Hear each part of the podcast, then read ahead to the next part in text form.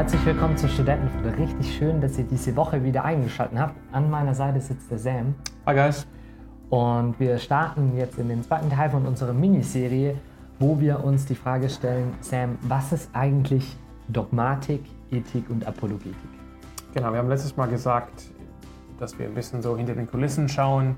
Mhm. Und vielleicht ist euch das schon aufgefallen, aber die großen Themenreihen, die wir hier machen in Studentenfutter, lassen sich relativ gut einordnen in diese drei Bereiche Dogmatik, Ethik und Apologetik. Und das letzte Mal haben wir uns die Dogmatik angeschaut, nämlich das sind die, die Lehren, wenn man will, die ja. Lehraussagen der christlichen Kirche oder der Christ, des christlichen Glaubens. Und heute geht es weiter. Genau, wir wollen uns die Apologetik anschauen. Apologetik. Und was das eigentlich jetzt damit zu tun hat. Sam, hat Apologetik was mit Entschuldigung zu tun? Nein. Nee. Worum, worum geht es dann? Apologetik, ja. Man könnte vielleicht denken, man kennt das englische Wort apologize. Ähm, hm.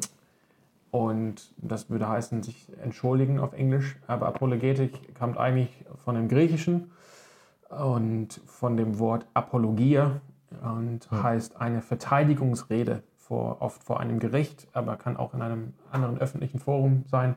Das heißt, eine, die Apologetik beschreibt die formelle Verteidigung des christlichen Glaubens und hier nicht verteidigen im Sinne von, wir greifen zu Waffen, oder, sondern das logische, je nachdem, es gibt verschiedene Schulen der Apologetik, aber letztendlich, dass Gründe dargelegt werden äh, für den christlichen Glauben, für den Glauben an Jesus Christus. Hm. Das heißt, im Endeffekt ist die Apologetik das Mittel, ähm, mit dem wir versuchen, unseren Glauben nach außen hin auf einer vernünftigen Basis argumentativ zu verteidigen und mhm. zu argumentieren und zu belegen und zu begründen. Mhm. Auf jeden Fall nach außen hin, ja. aber auch nach innen. Auch ist es ein Teil des Lehrauftrages, wenn man will, von der christlichen Kirche, mhm. den Christen zu zeigen, dass der christliche Glaube kein Sprung ins Leere ist, kein, kein äh, Kartenhaus oder mhm. kein, ähm, kein Palast auf Sand gebaut ist, sondern dass der christliche Glaube durchaus eine begründete, vernünftige, rationale ähm, Glaube ist.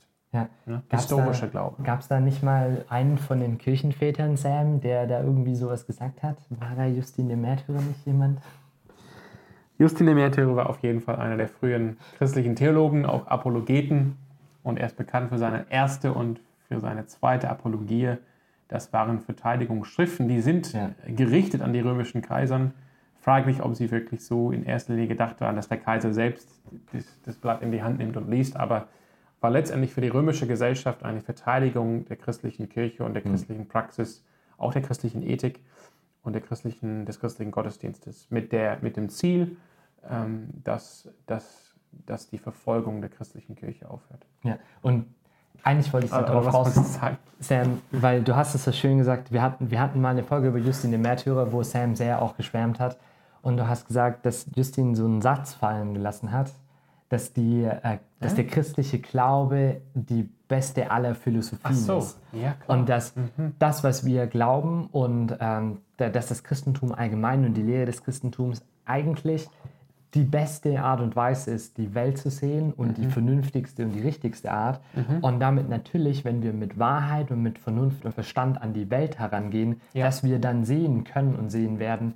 dass das, was wir als Christen glauben, dass das damit am besten übereinstimmt. Mhm. Und das ist ja auch so ein bisschen, sage ich mal, das kann man sich schon auf jeden Fall als Leitvers auch mhm. zur, äh, als Apologet auch machen und sagen, wir wollen mit der Wahrheit oder die Wahrheit anlegen an unsere Erleben und unsere Welt da draußen, um ja. damit zu sehen, dass das mit dem Christentum übereinstimmt. Ja, auf jeden Fall. Finde ich cool.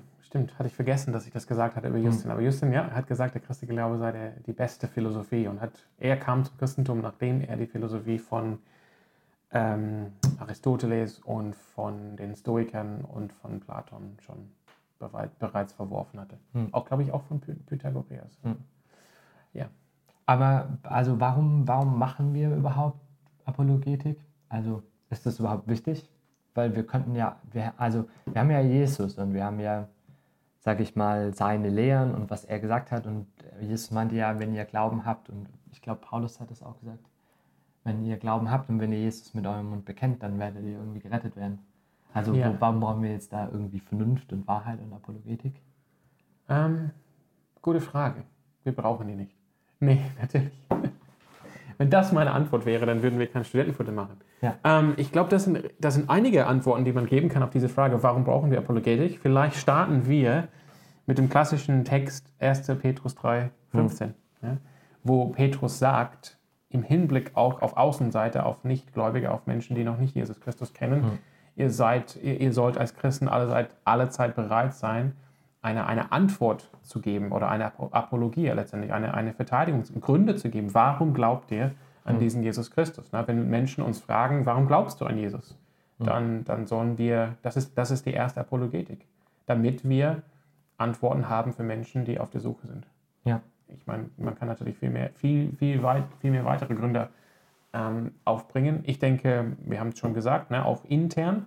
Auch, es gibt auch viele Menschen, die, ich sag mal, in christlichen Kreisen in der Kirche aufwachsen, die, ja, die, die sind irgendwie schon immer Christen gewesen und die setzen sich vielleicht nie ähm, mit diesen wichtigen Themen der Philosophie oder der Polo- Apologetik auseinander Ja. aus, es sei denn, sie werden auch darin unterrichtet und gelehrt und unterwiesen. Und das hat auch eine stärkende Funktion, dass dann. Die, die Christen allgemein besser in der Lage sind, ähm, ihren Glauben selber zu verstehen und auch philosophisch einzuordnen. Also philosophisch im Sinne von eben, was hat das mit dem Leben zu tun? Was hat, Ja. was hat das mit den großen Fragen zu tun? Ähm, wer sind wir? Warum sind wir hier? Ne? Auch, Wo kommen wir her? auch um das so ein bisschen, also auch um die christliche Lehre und die Überzeugungen, an denen wir festhalten, auch so ein bisschen zu prüfen und zu sehen, Ja. wie stark die auch standhalten. Ja. Weil es gibt nichts Fataleres, wenn man aufwächst mit dem Ding der, oder mit dem Vertrauen darauf, dass das schon alles so passt und dass das schon alles so stimmt. Aber mal abgesehen davon, wenn man jetzt das, die eine oder andere Erfahrung gemacht hat, äh, nicht weiter darüber nachgedacht hat und dann in einen Kontext kommt, wo plötzlich Rückfragen gestellt werden und man merkt, oh, irgendwie fühlt sich für mich das Christentum oder das, was ich da behütet so mitgekriegt habe, irgendwie nur aus wie ein Papphaus. Und ich habe mir nie die Mühe gemacht, meine Wände auszubauen und eigentlich zu sehen, wie standhaft die Sachen tatsächlich und wie tragend diese Wände tatsächlich sein können. Genau. Und dafür ist es natürlich, das ist, glaube ich, auf jeden Fall einer der Kernbereiche, den die Apologetik eben versucht zu tun und da dahinter zu sein und zu sagen, nein, wir Ja. wollen durchdenken, an was wir glauben und wir wollen Gründe dafür finden, warum wir das eigentlich glauben. Ja. Ja. Und da, damit könnte man, auch aufführen, die Apologetik, ähm, also die, die Auseinandersetzung über und zum christlichen Glauben, auch mit Außenseitern, spielt auch eine Rolle in der, ähm, ich sag mal, in der, in der Dogmengeschichte letztendlich, also in der Geschichte von der Entwicklung der christlichen Lehre. Ja. Das, ähm, wir würden zwar sagen, dass alles die, die, die Schrift ist die höchste In- Instanz, die höchste Autorität und in der Schrift ist uns alles offenbart. Und dennoch in der Frage, wie ist die Schrift zu verstehen, wenn jetzt von außen Gegenfragen kommen oder ähm, Gegenbehauptungen kommen, dann ist die, ist, die, ist die christliche Gemeinschaft, die Kirche dann ähm, herausgefordert, in die Schrift zu schauen und dann Antworten zu finden und auch nähere und klarere Definitionen zu finden. Und das sieht man immer mal wieder in der Kirchengeschichte. Und ihr seht hier im Endeffekt genau die zwei großen Bereiche, in der sich die Apologetik meiner Meinung nach auch bewegt.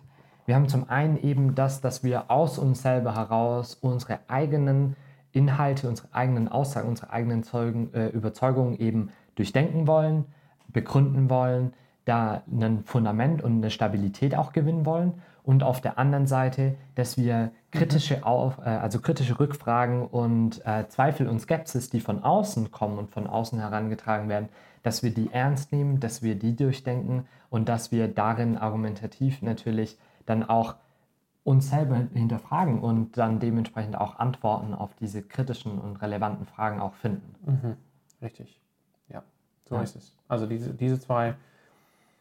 Ich meine, ich habe auch mal, ich, ich habe auch Erfahrungen im Leben gemacht, wo ich mit Christen gesprochen habe, die wirklich sehr skeptisch waren, ob die Apologetik überhaupt einen Sinn hat. Aber ich denke, ähm, je älter ich werde, ähm, ich, ich denke, auch wenn man sagt, ähm, Ja. hey, ich habe nie, ich habe nie diese Begegnung, wo Menschen mich nach meinem Glauben fragen oder wo ich wirklich in der Lage bin, da zu antworten, aber einfach selber auch für, für unser geistliches Wachstum als Christen, ähm, unser, ähm, unser Glauben durchzudenken. Das ist eine gesunde Sache und es gehört auch dazu, dass wir den Herrn, unseren Gott lieben, unseren ganzen Verstand. Also ich glaube, alles, was ich an Apologetik in den letzten Jahren mir selber erarbeitet habe und wo ich selber drüber nachgedacht habe und mich in diesen Bereichen einfach bewegt habe, habe ich gemerkt, was es, was es hauptsächlich getan hat, war gar nicht, dass ich jetzt plötzlich gemerkt habe, ich kann Leute überzeugen in, in Diskussionen oder so. Mhm. Äh, das ist natürlich schon auch ein gewisser Nebeneffekt, der dann natürlich eintritt, weil wir plötzlich die Sachen, wir sind im Endeffekt den Leuten, die dann kritische Rückfragen stellen, einen Schritt voraus weil wir haben die Frage, die sie uns stellen, natürlich für uns selber schon auch uns selber gestellt und für uns selber dann auch beantwortet. Aber was es eben mir hauptsächlich gebracht hat, ist, dass ich in Zweifeln enorm viel Glauben gefunden habe da drin. Also es hat mir unglaublich den Glauben einfach gestärkt, mhm. weil man, wenn man einmal, einmal durchdrungen hat, wie, wie vernünftig das ist eigentlich daran zu glauben, dann merkt man selber, auch wenn man sich vielleicht gerade nicht danach fühlt, aber dieses Wissen oder diese Überzeugung, okay, nee, da, da ist wirklich Hand und Fuß dran. Ja. Das stärkt einen unglaublich und hilft einem auch in diesen Phasen, wo man vielleicht auch Zweifel hat, auch wirklich mhm. da durchzugehen und so. Und das finde ich ist für mich auch einer der stärksten, äh, also einer der stärksten Effekte, die es hat, wenn man sich mit Apologie beschäftigt. Ja, auf jeden Fall. Ich, ja, ich kann dir nur zustimmen. Und das äh, ist auch meine Erfahrung. Und ähm, ja, ich, wenn ich sage, ja. wenn ich schwärme von Justin der Märtyrer und wenn ich ihn nenne, äh, wenn er noch leben würde, dann wäre er ein Freund des Podcasts. Ne? Ähm, dann ja, mhm. bin, ich, ganz bei dir, Lukas. Ja, und ich finde es interessant, dass du sag, gesagt hast, du hast öfters auch schon Leute getroffen, die, sag ich mal, mit Apologetik überhaupt keine Berührungspunkte hatten. Ja. Und ich glaube, das ist auch der Grund, warum wir heute hier sind, wo wir gerade sind und warum wir das tun, was wir gerade tun, weil da ein Defizit da ist. Also es mhm. lohnt sich wirklich und wir wollen euch mit Apologetik in Kontakt bringen und wir wollen, dass ihr euch auch damit beschäftigt und euch anfüttern und euch äh, dazu bringen, mehr und tiefer darüber nachzudenken und ein besseres Verständnis von eurem Glauben zu gewinnen. Weil, also das ist wirklich, die ja. Apologetik äh, liegt am, am Herzen von unserem Podcast weil sie so, so wichtig und so, so stärkend und wohltuend ist. Hm. Und weil sie eben so viel mehr ist, als nur zu schreiben, hier hast du zehn Taktiken, wie du einen Nichtchristen überzeugst. Ja. Weil darum geht es in, also das ist schon auch ein, sage ich mal, ein Anliegen der Apologetik, aber es geht nicht einfach nur darum, nur Diskussionen zu gewinnen. Dann müssten wir Rhetorik machen. Weil dann könnten wir auch einfach über argumentative Strategien und über sprachliche Kniffe einfach den andere Leute von uns selber überzeugen oder irgendwie ja. beschwichtigend wirken, aber wir wollen ja mit, mit Wahrheit kämpfen und ja. wir wollen mit Wahrheit unseren Glauben auch verbreiten. Ja, also ich glaube, das ist ganz wichtig. Die Apologetik, es geht nicht darum, ja. einfach rhetorisch sehr gut drauf zu sein und in der Lage zu sein, andere irgendwie kaputt zu machen in einem Gespräch oder halt, ne? wie man das halt so oft sieht bei YouTube-Videos. Ne? Hm. Ähm, dass, dass, der oder der wird, wird, zerstört von dem und dem Redner. Ne? Darum geht es nicht sondern eigentlich haben wir den Menschen im Blick und wir wollen, wir wollen, wir wollen Menschen gewinnen. Und ja, ähm, ja das, sind, das sind auch Fragen. Ähm, also ich, was gibt es für, äh, was gibt's für ähm, Einwände gegen die Apologetik? Kennst du, also ich würde sagen, ich wollte einfach, ich dachte, du hast vielleicht auch eine Antwort, aber wenn, also jetzt in christlichen Kreisen meine ich, mhm. wenn, wenn ich was sind die Haupteinwände, die ich höre in christlichen Kreisen gegen die Apologetik? Die eine wäre ähm, tatsächlich, ja, letztendlich Argumente gewinnen Menschen nicht. Wir brauchen die Menschen zu ah, lieben. Liebe. Zu lieben ne? Also Liebe ist, letztendlich werden wir, werden wir die Menschen über unsere Liebe für sie ja. erreichen und nicht über irgendwelche Argumente. Hm. Ähm, und ja, wenn man, wenn man das weiterführt, dann würde es heißen, okay, die Leute müssen also Außenseite müssen sehen, wie wir als Christen einander lieb haben. Sie müssen integriert werden in die christliche Gemeinschaft und na, durch die Liebe werden wir sie erreichen. Und wenn sie merken, wie gut aufgehoben sie sind, wie gut mhm. aufgenommen sie sind, dann, keine Ahnung, dann, dann öffnen sich ihre Herzen und die sind voll dabei. Ja. Ich, ich will das aber gar nicht total unterschätzen, sagen, das hat, spielt gar keine Rolle. Aber das höre ich oft so im Sinne von, das, das ist überhaupt, das bringt nichts, jetzt irgendwelche mhm. kluge, äh, akademische Argumente irgendwie auszudenken, sondern wir brauchen einfach die Menschen lieben. Ne? Diese, diese ja. Einfachheit, also es muss doch alles simpel sein, sonst ist es irgendwie suspekt. Ähm, was würdest du dazu sagen? Was ich dazu sagen würde, es braucht beides. Also Paulus zum Beispiel hat auf der einen Seite äh, gesagt, ich, also ich komme weder mit äh, toller Rede, wie das die Griechen tun, mhm. noch mit irgendwelchen Weisheiten wie die Juden zu euch, sondern einfach nur mit dem klaren Plan Evangelium und ja. einfach mit dem, was ich habe, ohne da jetzt groß was zu beschönigen. Mhm. Aber auf der anderen Seite stellt sich, ähm, stellt sich Paulus auf den Areopag in Athen und diskutiert mit den Philosophen auf einem Level, das ihnen ebenbürtig ist. Mhm. Ja, ich würde sagen, nicht auf der anderen Seite, sondern wie sieht das dann aus, dass er mit Christus kommt auf dem Areopag? Oder das, ja. Dass er sagt, okay, ja, genau, da trete ich anders auf, ja. als wenn ich jetzt äh, auf der Insel Malte ankomme und da sind ein paar kranke Leute bei dem Haus des Gouverneurs. Da geht es ja, ja, ja. anders. Und natürlich begegnen wir jemand, der dem auf der Straße irgendwie, weiß was ich, die Einkaufstüte runtergefallen ist. Nicht damit, dass wir hingehen und sagen, ah, glaubst du an die Existenz Gottes? Ich habe da drei Argumente dafür, dass Gott wirklich existiert. Ich äh, erkläre dir die mal. Also Prämisse 1 ist, äh, nee, sondern dann ist es natürlich ja. angebracht, eben mit Liebe, äh, ja. mit Nächstenliebe auch ja. zu begegnen. Aber also es gibt Menschen, für die vielleicht Argumente weniger eine Rolle spielen. Aber ich würde jetzt nicht sagen, dass, ich meine, letztendlich, es geht mit dem christlichen, es geht mit dem christlichen Glauben um gewisse Propositionen, Aussagen, die auch Glaube finden müssen. Mhm.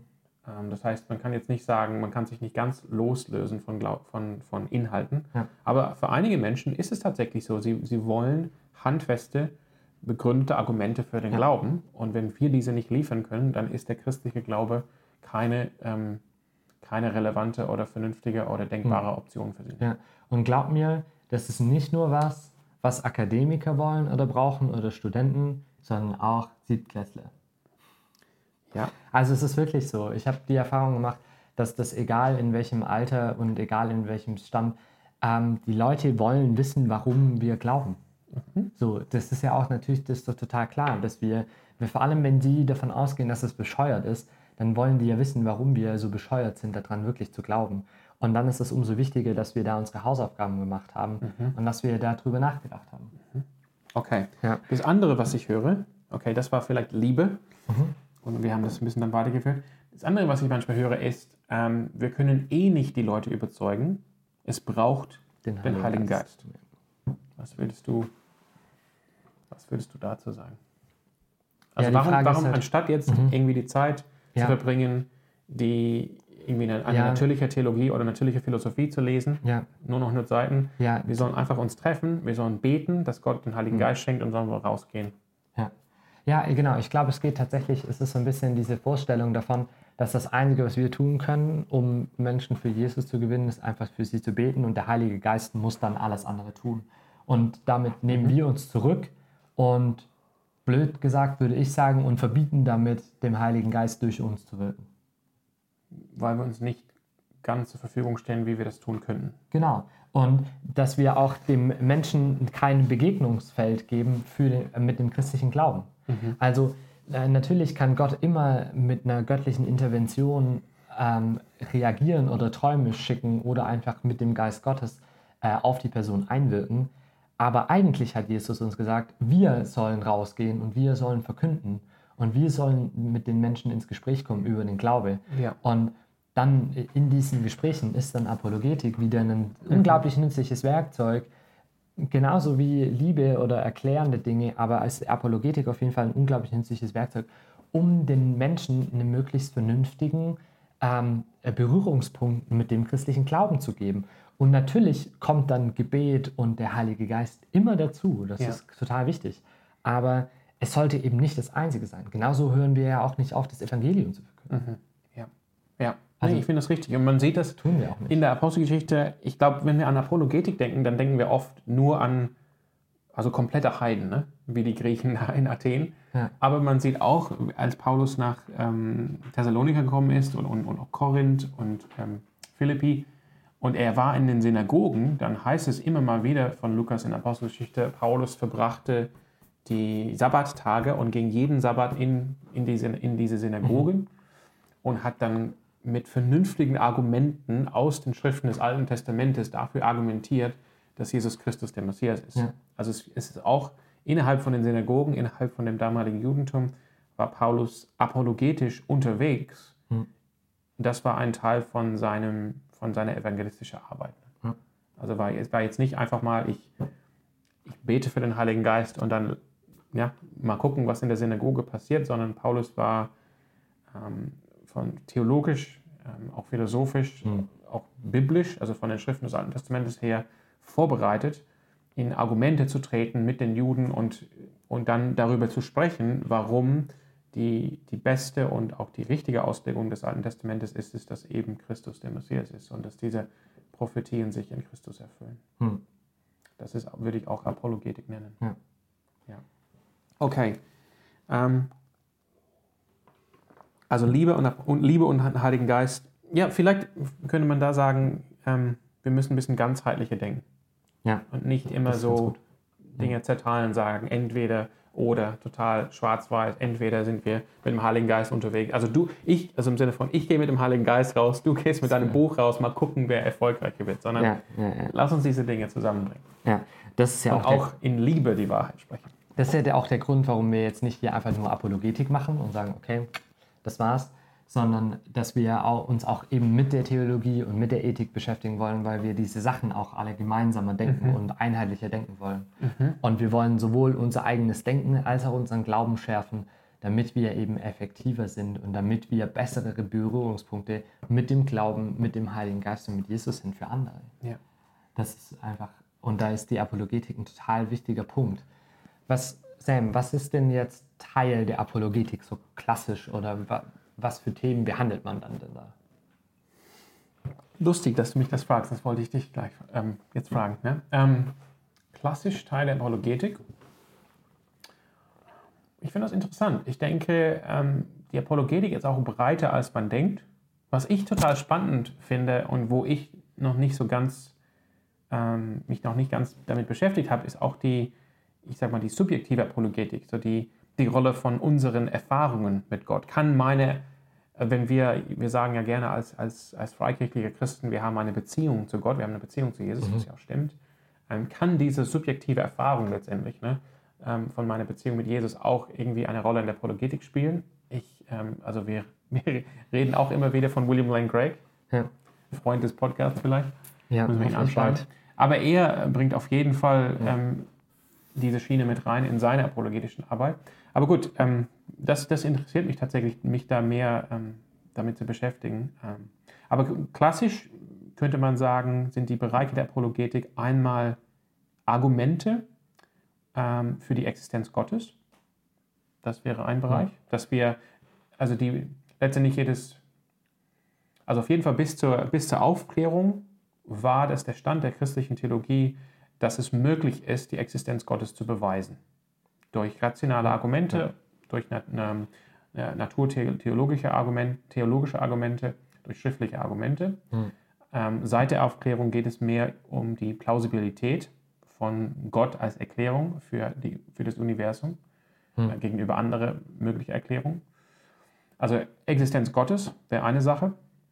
Ähm, dann die Historizität von Jesus Christus, von seinen Wundern von, und vor allem von seinem Tod und von seiner Auferstehung. Ja. Ist auch ein, ein, ein großes, großer äh, Gegenstand der Apologetik. Hm. Ähm, ja, und vielleicht auch ähm, ja, darf darüber hinaus die Historizität von äh, anderen Ereignissen in der Schrift bis hm. hin zur Historizität der, der Heiligen Schrift als verlässliche Quelle der göttlichen Offenbarung. Ähm, das wäre auch Gegenstand der Apologetik. Und dann, ja, ich würde auch sagen, ähm, zunehmend ähm, Apologetik hat auch damit zu tun, das, das wäre klassisch das, was Justin, der Märtyrer, geschrieben hat in seiner ersten Apologie, in seiner ersten Verteidigung, zu sagen, die, die, der, christliche der christliche Glaube und, und daraus die christliche Lehre und daraus die christliche Ethik, wie Christen sich verhalten, ist legitim, plausibel und fördernd für eine Gesellschaft mhm. und nicht gefährlich oder ähm, suspekt. Ne? Mhm. Also jetzt, um das ganz konkret anzusprechen, da kursierten im Römischen Reich irgendwelche Gerüchte. Ähm, natürlich kommt das von vom einem falschen Abendmahlsverständnis, dass die Christen irgendwie Kannibalen waren, die so, haben ja. Blut getrunken und Fleisch gegessen, das kommt. Ne? und Orgien gefeiert und ähm, dass sie sich heimlich getroffen haben und das wurde dann als Gefahr für den römischen Staat gesehen und deshalb kam auch teilweise sehr harte Verfolgung und äh, Justin schreibt, hey, und erklärt, das glauben wir, das feiern wir, das machen wir, wenn wir zusammenkommen, Gottesdienst feiern. Und das sind unsere Werte. Ne? Also wir, wir, wollen, ähm, wir wollen unseren Nächsten lieben, wir wollen für die Menschen da sein, wir wollen uns um die Kranken kümmern und ne? ähm, für, für den römischen Staat. Wir sind eigentlich treue Staatsbürger, wir beten für die Obrigkeit. Ne? Also genau, das wäre auch ein, ein Gegenstand der Apologetik. Hm. Und eben, ich glaube, was eben auch immer mehr ein relevanterer Bereich wird, dass wir auch Fragen und Antworten auf unangenehme Gegenfragen und Kritikpunkte unserer aktuellen Zeit einfach haben und mhm. dass wir darüber nachdenken. Ja. Also, dass wir, und das sind dann mehr und mehr auch ethische Bereiche, warum mhm. wir, glaube ich, auch die Ethik mit, ähm, mit ansprechen wollen hier in dem Podcast, mhm. dass wir uns darüber Gedanken machen. Ja, ja. Das wären beispielsweise jetzt? Ja, ich meine, die ganze Gender-Ideologie ist einfach so eine Sache, wo wir merken, dass da immer mehr Rückfragen und Kritik und Druck auch kommt. Und auch die Frage, ob Religion oder Glaube überhaupt relevant ist. Also braucht der Mensch das überhaupt? Haben mhm. wir das nicht überwunden? Allgemein die Frage danach, wie stehen Glaube und Evolution oder Glaube und Naturwissenschaften mhm. gegeneinander? Sind das nicht Widersprüche? Haben wir jetzt nicht in, leben wir nicht in einer Zeit, wo wir durch Naturwissenschaften immer mehr beweisen können? Mhm. Das sind schon auch kritische Rückfragen unserer ja. Zeit an das an das Christentum und es ist natürlich immer gesund, da auch äh, eine Gegenantwort drauf zu haben oder eine Antwort darauf zu finden. Ja, auf jeden Fall. Mhm. Okay. Ja, stimmt. Also ethische Fragen, wie ja. jetzt Moral oder also Sexualmoral oder. Ja, und eben auch gesellschaftliche oder kulturelle äh, präsente Fragen einfach auch mhm. zu durchdenken. Ja. Mhm. Ja, okay. Ja? Weil das Ziel am Ende, das Ziel von Apologetik ganz am Ende, Sam, ist ja, dass wir auf kritische Rückfragen und äh, dass wir auf kritische Rückfragen Antwort geben können und dass wir auf eine durchdachte und rationale Art und Weise unseren Glauben äh, unseren Mitmenschen präsentieren und da echte und authentische und solide Berührungspunkte für unseren Glauben sind für mhm. andere Menschen. Mhm. Ja. Das ist das Ziel. Da wollen wir am Ende hinkommen, damit wir eben die Stelle, die du im ersten Petrus genannt hast, dass wir dem treu sein können, was wo Petrus uns dann ermutigt, das auch zu sein, dass wir wirklich alle Zeit auch Rede und Antwort für unseren Glauben einstehen können. Ja. Das ist das große Ziel eigentlich von Apologetik. Genau, ja. Ja, hm. ja ähm, wir haben hier eine, wir, was, was wäre jetzt, ja, ich meine, das wäre vielleicht für viele klar, aber was haben wir für apologetische Reihen hier gemacht bei Studentenfutter? Ähm, tatsächlich mehreres. Also die jüngste apologetische Reihe, die wir gemacht haben, ist natürlich, dass wir uns ein konkretes Argument für die Existenz Gottes mhm. angeguckt haben, nämlich das Kalam-kosmologische Argument. Das ist auf dem Podcast. Das lohnt sich auf jeden Fall anzuhören, wo wir wirklich das erste Mal so richtig detailliert in ein Thema reingegangen sind. Wir haben ähm, schon ein ganz schönes Stück zurück auch mal über die Historizität der Auferstehung geredet das ist natürlich dann auch, das hast du ja vorhin auch gesagt, so ein, eins ja. der Kernaspekte, die wirklich wichtig sind mhm. äh, und die man sich zu Gemüte führen sollte. Mhm. Aber wir haben auch, äh, fallen dir gerade noch andere Sachen ein? Also das sind auf jeden Fall die zwei wichtigsten ja. und größten, die wir bis jetzt gemacht haben. Ja, ja, ja, ja, tatsächlich. Ich müsste, ich müsste tatsächlich nochmal durch, durch das Archiv schauen, was wir, ja. was wir sonst da an apologetischen Themen haben, ja. Genau, aber es gibt einiges, was man zu dem Thema sagen kann. Und falls ihr euch jetzt ähm, selber damit auch nochmal auseinandersetzen oder beschäftigen wollt, Sam, würdest du, hast du irgendwie eine Buchempfehlung oder so, was wir vielleicht am Ende noch geben können? Für Apologetik? Ja, für Apologetik. Hm, das ist eine gute Frage. Wir haben schon mal hier, vielleicht willst du das Buch empfehlen, ähm, auch auf Deutsch von William Lane Craig. Ja, theologisch heißt es. Theologisch. Mhm. Theo Doppelpunkt logisch. Genau. Ja, das ist ähm, das Pendant zum englischen Reasonable Faith bzw. En Garde. So eine, so eine Mischung aus.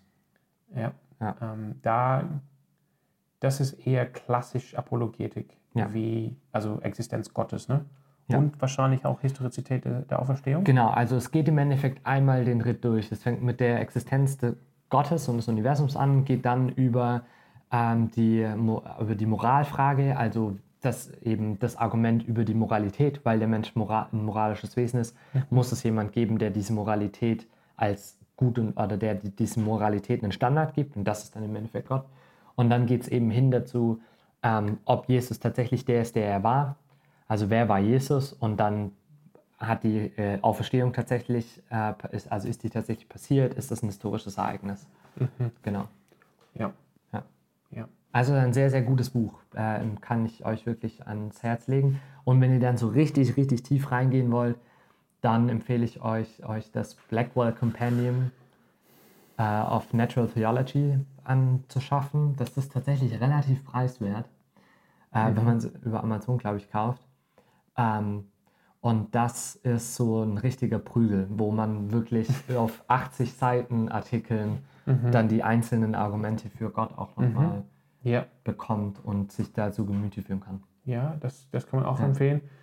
Ach, da gibt es da gibt's so viele. Ähm, ja, ich meine, letztendlich historisch gesehen, man kann tatsächlich die zwei Apologien von Justin der Märtyrer kostenlos lesen in mhm. der Bibliothek der Kirchenväter auf der Webseite der Uni Fribourg in der Schweiz. Ja. Muss man einfach eingeben, ähm, Bibliothek der Kirchenväter. Findet man und äh, relativ schnell. Und ich glaube, die deutsche Übersetzung ist ein bisschen älter, aber da kann man auch gerne reinschauen. Mhm. Ähm, ich würde auch hier erwähnen, die, die Summe von, von Thomas von Aquin. Ähm, Thomas von Aquin hatte auch ähm, im Blick, als er seine Summe geschrieben hat, mhm. letztendlich den christlichen Glauben zu verteidigen ähm, gegenüber dem Islam und dem Judentum. Warum ist vernünftig oder warum braucht es Christus mhm. letztendlich? Das findet man auch bei ähm, Anselm von Canterbury, ja. würde man auch sagen, mit ähm, Cur Deus Homo heißt das Werk. Also warum Gott Mensch? Warum Gott Mensch? Ja. Ähm, letztendlich auch da eine, eine apologetische Verteidigung, warum braucht es ähm, den Erlöser, warum reicht es nicht, warum reicht das Judentum oder, das, oder der Islam nicht? Hm. Ähm, und dann ähm, Uh, Mere Christianity, oder? Von, von C.S. Lewis. Pardon, ich bin Christ. Ja. Das ist das Werk auf Deutsch. Ähm, N.T. Wright hat auch ein Buch geschrieben, Simply Christian, ähm, hm. was, was vielleicht auch manche Sensibilitäten von der heutigen Zeit auch anspricht. Ja. Und ähm, dann, es gibt ein Werk, das wäre eher vielleicht für den, ich sag mal, für den internen Gebrauch oder halt für, für Christen. Das, ich, ich weiß nicht, wie das Buch tatsächlich heißt auf Englisch. Es ist auf jeden Fall von Gleason A. Archer und es geht um schwierige Bibelstellen. Ähm, dass das einfach auch so eine Anregung ist, wie, wenn, wenn mhm. weil das hört man oft, ne? Äh, ähm, wenn man mit, mit, mit Nicht-Christen spricht, ah, die Bibel ist schon längst widerlegt oder die Bibel ist voller Widersprüche oder mhm. das, sind, das, ist gar nicht historisch oder alle Prophetien sind ähm, ähm, nach, danach irgendwann aufgeschrieben, als schon klar war, wie die Geschichte ausgeht. Ne? Ja. Und, oder, oder warum widersprechen sich da die Evangelien? Warum sagt in einem Evangelium, dass Jesus ähm, ein, eingeheilt hat, der, der vom Dämon besessen war, als die, ähm, als die Dämonen dann, dann in die Schweine gegangen sind? Und im anderen Evangelium heißt es, da waren zwei da. Ne? Hm. Waren da eine oder war da zwei? Äh, Gleason A. Archer, ich weiß, ich weiß nicht genau, wie das Werk heißt, aber wenn man einfach eingibt, Bible Difficulties Gleason A. Archer, dann wird man das finden. Hm. Vielleicht packt man das auch in die Show Notes. Also das wäre auch ähm, und, und ethisch gesehen, ähm, da müsste ich tatsächlich nochmal nachschauen. Ähm, aber da gibt es einige Bücher, die jetzt auch am Erscheinen sind und erschienen sind mhm. die letzten fünf Jahre, ähm, wo, wo eine Verteidigung der christlichen Sexualethik äh, oder der christlichen Moralethik da unternommen wird. Mhm. also jetzt nicht nur im, im Bereich der Sexualität, sondern auch vielleicht im Bereich der, von Lebensschutz also was jetzt Euthanasie betrifft, also Sterbe, Sterbehilfe oder Abtreibung ähm, oder auch, ähm, da gibt es einige Werke, die auch veröffentlicht worden sind im Rahmen der, der Öffnung der Ehe für alle, so eine Verteidigung der, ähm, der christlichen Sichtweise der Ehe, mhm. sowohl aus biblischer Sichtweise als auch aus mhm. der ähm, naturtheologischen, also wie sagt man? Mir fehlen die Worte, Lukas. Also ohne einen Appell an die Schrift, sondern einfach aus der Natur ah, zu argumentieren. Ja, aus der natürlichen Theologie. Genau. Ja, genau. Die packen wir vielleicht nicht schön ja, Das letzte Buch, was ich vielleicht noch empfehlen kann, gerade zu diesem Argument, dass das Christentum völlig irrelevant ist oder nicht mehr wichtig oder wir das nicht mehr brauchen. Ähm, das Buch der Mitte von Mishal, Mishal Mangalwadi. Vishal, Vishal Mangalwadi. Mhm. Ähm, wo es einfach darum geht, dass eigentlich unsere gesamte Gesellschaft als Fundament auf dem Christentum beruht. Äh, ist auch ein sehr schönes apologetisches Werk, weil es einen nochmal durch die ganzen Jahrhunderte und durch den Entstehungsprozess mhm. unserer Kultur führt und eigentlich aufzeigt, mhm. äh, wie sehr wir auf dem Christentum aufbauen und wie sehr unsere Grundwerte und Überzeugungen darauf aufbauen. Ja. Und es deswegen alles andere als überholt oder nicht mehr zu gebrauchen ist. Ja. Und wenn wir jetzt dabei sind, du hast, hast du jetzt Herrschaft gelesen? Ich habe Dominion. Ja, ich habe es gelesen. Es ist jetzt auch auf Deutsch erschienen. Mhm. Und könnte man vielleicht auch einige Bücher von Tim Keller an dieser Stelle erwähnen? Ja, stimmt. Ähm, The Reason for God. Ja. Ja, wäre auch ein apologetisches Buch für dieses. Und er hat auch noch ein Prequel geschrieben, gell? Oh, da bin ich jetzt, da bin ich jetzt überfragt. Ich lese tatsächlich gar nicht so viel Keller. Ihr seht, wir hätten, wir hätten ein paar Bücher hier recherchiert, bevor ja. wir diese Aufnahme gemacht haben. Nein, aber, aber ihr seht, wir packen gibt, sie in die Shownotes. Es gibt einen Haufen Bücher, die man zu den, zu den Themen lesen kann. Und daran sieht man vielleicht auch, dass Apologetik nicht so ein eingefahrenes, klare, klare mhm. Schiene ist, sondern dass es echt eine breite und äh, einen reichen Schatz gibt. Und falls ihr auch Bücherideen habt oder falls ihr über was gestolpert seid, schreibt uns gerne, ähm, kommt mit uns gerne in den Austausch oder in die Diskussion und in den Kommentaren. Und bis dahin wünschen wir euch eine gute Woche und wir sehen uns. Bis nächstes Mal. Ciao. Ja, ciao.